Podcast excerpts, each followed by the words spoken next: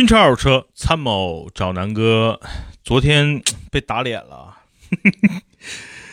昨天发了个公众号文章，大家不知道有没有看啊？就是南哥说车的公众号。昨天呢，其实对于大指挥官上市还是挺，我个人啊还是挺喜欢的。然后呢，因为大指挥官这个车，我这两天真的是深入的去呃了解，然后研究了一下。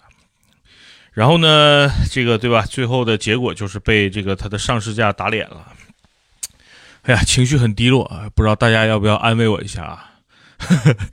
嗯，简单说说我对这个车的认识吧。第一呢，就是颜值啊，颜值即担当，对吧？所以这个车颜值从各个方面来说，我觉得挺好看的。就它符合一个吉普这个品牌，符合吉普整体的一个设计语言，符合就是吉普在人们。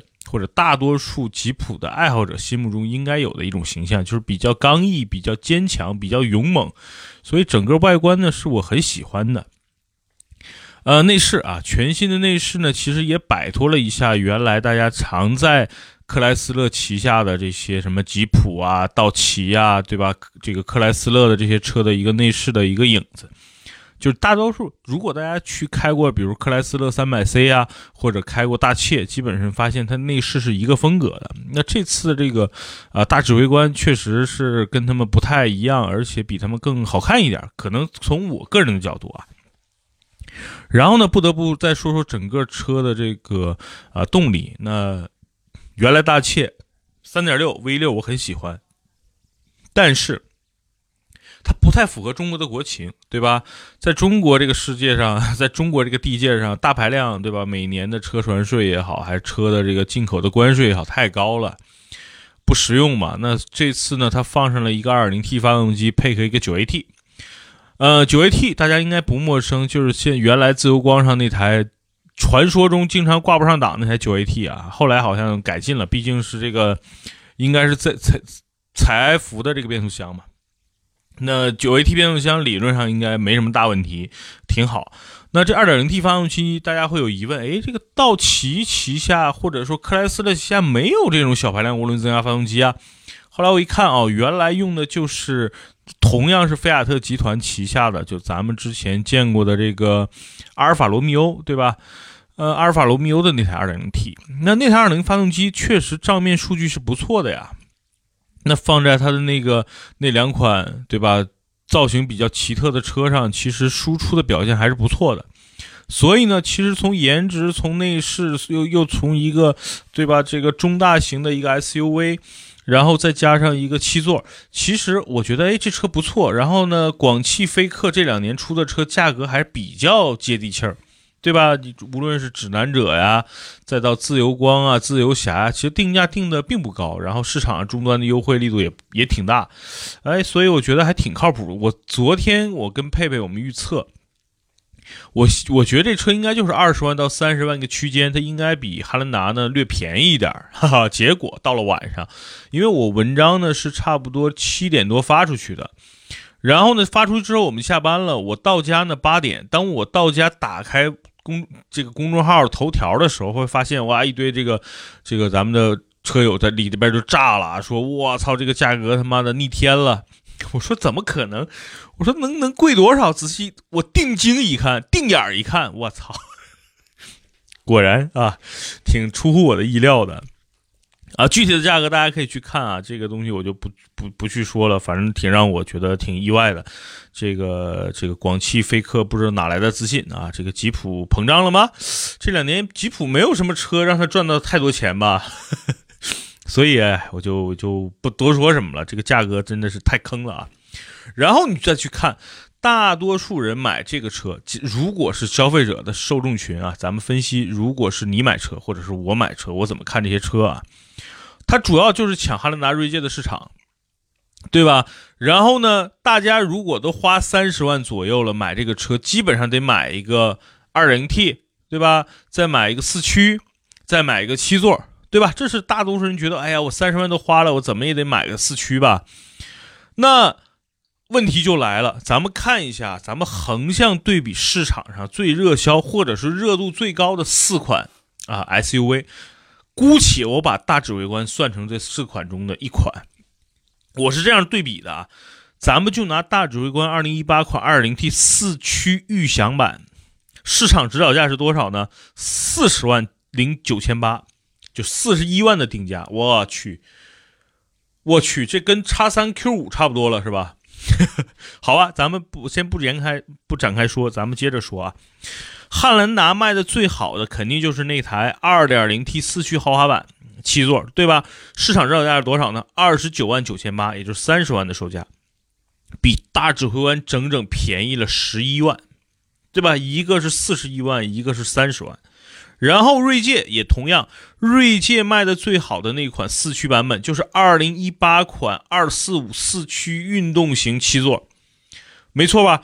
那这款的指导价跟汉兰达一模一样，但是这一款市场上基本都会有个两万左右的一个优惠，也就是裸车价应该是在二十八万左右，那就比锐界便宜了三十三万，比大指挥官 便宜了十三万，说错了，十三万。然后我再拿出一个，因为你不是大七座吗？那咱们就找市场上最大的七座，也是销量不错的。咱们把大众途昂拿出来，因为以前我觉得途昂这车呢品质稍微差点意思，对吧？然后很多人问过我，基本上没太推荐途昂。我觉得还是锐界、汉兰达比较靠谱，而且这个追求性价比的话，锐界的性价比比汉兰达还高，最起。那必须把途昂拿出来了，因为我觉得你你吉普再对吧，再嘚瑟。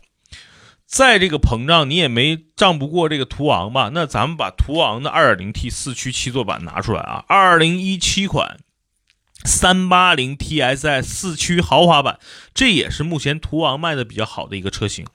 它的指导价才多少？三十六万八千九，哎，比大指挥官还便宜了差不多四万块，对吧？那目前途昂市场上还是有一些优惠的。所以基基本上途昂竟然会比这个大指挥官市场的这个这个售价啊，咱们就按定价来说差了有五万块钱了。所以我觉得就就就从价格上真的是想不通这个大指挥官怎么定的。然后再说说动力，唯一大指挥官在这几个车里边，也就是在动力参数上有一些优势。参数啊，我不是说动力绝对值，对吧？这个 2.0T 的发动机带一个轿车，带一个紧凑级 SUV，我觉得是没什么问题。但是你带一个七座的车，能够数你数值还是很高，但是真正的表现是怎样的呢？我觉得这个东西需要大家 要等一等看，不一定说这个变速箱挺牛逼，发动机挺牛逼，然后这两个东西放到这么一个新平台的车上，我最后说平台啊，放到这么一个新平台车上，它就一定很牛逼，这个东西不一定。对吧？然后，然后大家说说汉兰达 2.0T 的发动机这几年的表现真的是稳定，口碑非常好，没有什么烧机油，没有什么所所谓的这个动力不足的现象。然后整个变速箱啊，虽然档数不多吧，六档手自一体，但是很平顺啊。所以大家汉兰达的车主对于 2.0T 加这个 6AT 的口碑是非常不错的。然后再说锐界。锐界 2.0T 245马力，它理论上它的这个账面值是比汉兰达略高一点的，实际开起来体验，我个人觉得确实也比汉兰达感觉车开起来更灵活一点，这是我在美国这次开锐界的一个真实的一个体验。所以这两个车非常稳定，口碑这两年也非常非常的好，这两个车基本就是这个行当里的一个标杆。如果说汉兰达是一个口碑标杆，那锐界可能就是一个综合的一个标杆，因为汉兰达毕竟还是比较贵，比较还在加价嘛。那锐界现在既有优惠，而且整个车型加了配置，对吧？然后又改了新款，所以整体来说，我觉得锐界目前的入手的性价比是非常高的。然后，对吧？它途昂在大众品牌啊，这在这所有这些车里，我觉得大众品牌在中国的这个口碑影响力是最大的。第二呢，它整个尺寸是最大的。虽然它动力参数和汉兰达基本上在一个水平线上，但是，对吧？这是大众品牌啊，所以无论是这个品牌口碑，还是说市场上的一个销售热度，大指挥官都跟这三个比都没法比。然后再说说其他的这个空间，那这几个车，你看汉兰达、锐界基本上啊，这个半斤八两都差不多。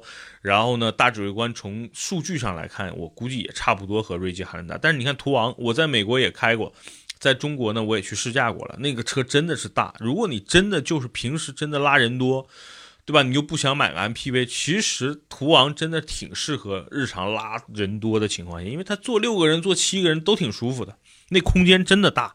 你坐满六几个人，你再拉行李也没问题。所以你在空间上，你你这个大指挥官也没有任何优势，对吧？然后咱们再说说这个平台。那汉兰达没这这么多年口碑对吧？销量全球车型那没得说，操这个地位，这个撼想撼动汉兰达真的挺难的。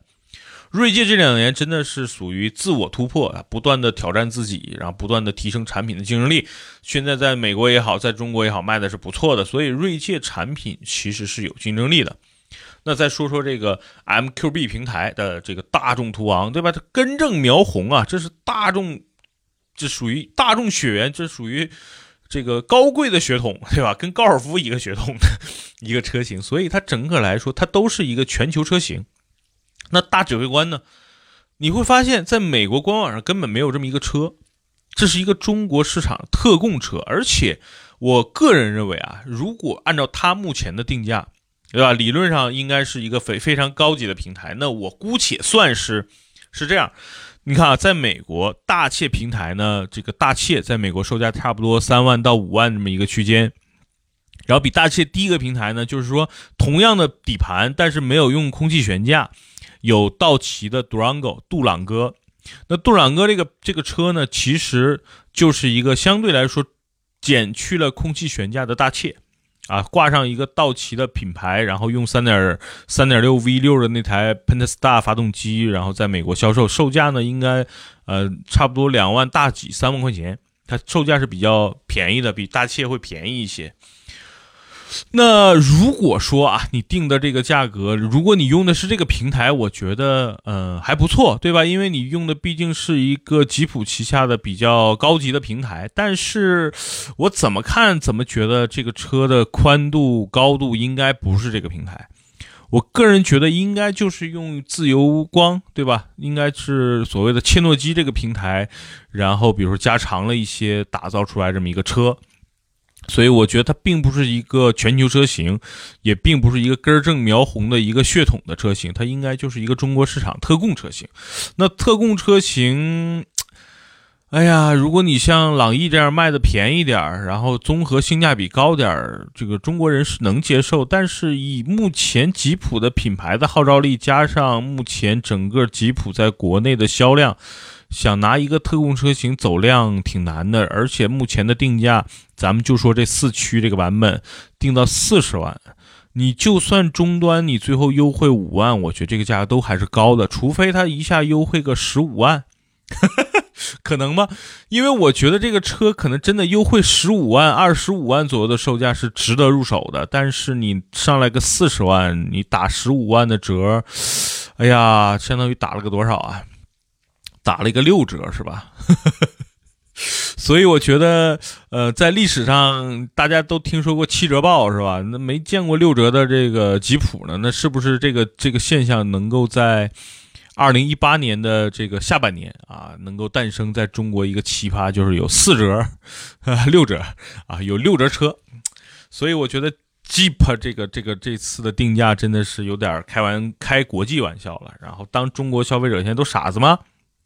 现在七座 SUV 市场还是以前的吗？你就这不用说，每个月都在有很牛逼的竞争对手杀进来，对吧？你看啊，途观加长变成途观 L，现在也在打七座市场。然后呢，途观的兄弟柯迪亚克也在抢七座市场。然后三菱欧蓝德也加了个七座，咱不管尺寸啊，反正咱就是按座位来算，对吧？然后广汽 GS 八。然后呢？你看，又又出了 N 多 N 多的七座的各种 SUV，包括你看，现在五座车开始越来越便宜的这个探界者，对吧？然后你看，马上又要上市的各种，你看新的这个锐界又要上市，然后你看汉兰达刚刚改款，我估计途昂很快也会做成一个中期二零一八的一个改款出来，然后还有很多虎视眈眈的品牌在那盯着，对吧？包括一些国产的品牌也逐渐逐渐的在抢夺七座的市场，所以你目前以一个离高的离谱的，对吧？比这个那想想吧，四十万，四十万能买汉拉原来三点五的顶配了，对吧？四十万能买锐界的二点七 V 六、二点七 T V 六的那个版本了，那个发动机牛逼的，在美国那个发动机是带皮卡的。对吧？然后你也能买到那个二点五 T 的，也是六缸版本的途昂了，所以它的定价真的是有点脑残了。而且大家想想，现在的马上 Q 五上市吧，你老 Q 五现在三十多万，对吧？老叉三现在三四十万，大家觉得哎呀，你叉三 Q 五才五座嘛？但是你钱啊，兄弟们，你花三十多万买一 Jeep，我觉得能忍，对吧？买个顶配的 Jeep 大指挥官。啊，你花六七十万买个大切，我也觉得能忍，毕竟进口车，对吧？排量又高，那车还有一些空气悬架。那你花四十多万买一个大指挥官，又是个特供车型，哎呦，反正从我心里过不到这个坎儿。我不知道兄弟们你们在心里能不能过去这个坎儿。然后今天呢，反正我这期节目就是说大指挥官让我很失望，定价让我很气愤。我对比一下，横向对比一下锐界、汉兰达还有途昂，好吧？如果大家对对这个。大指挥官有任何问题，可以在节目下方留言，可以关注南哥说公众号，然后加入南哥说车的这个车友群，现在已经第七个群了啊，马上已经开始第八个了，所以大家尽快关注南哥说车公众号，然后加入车友群，好吧？那这期节目就到这儿，拜拜。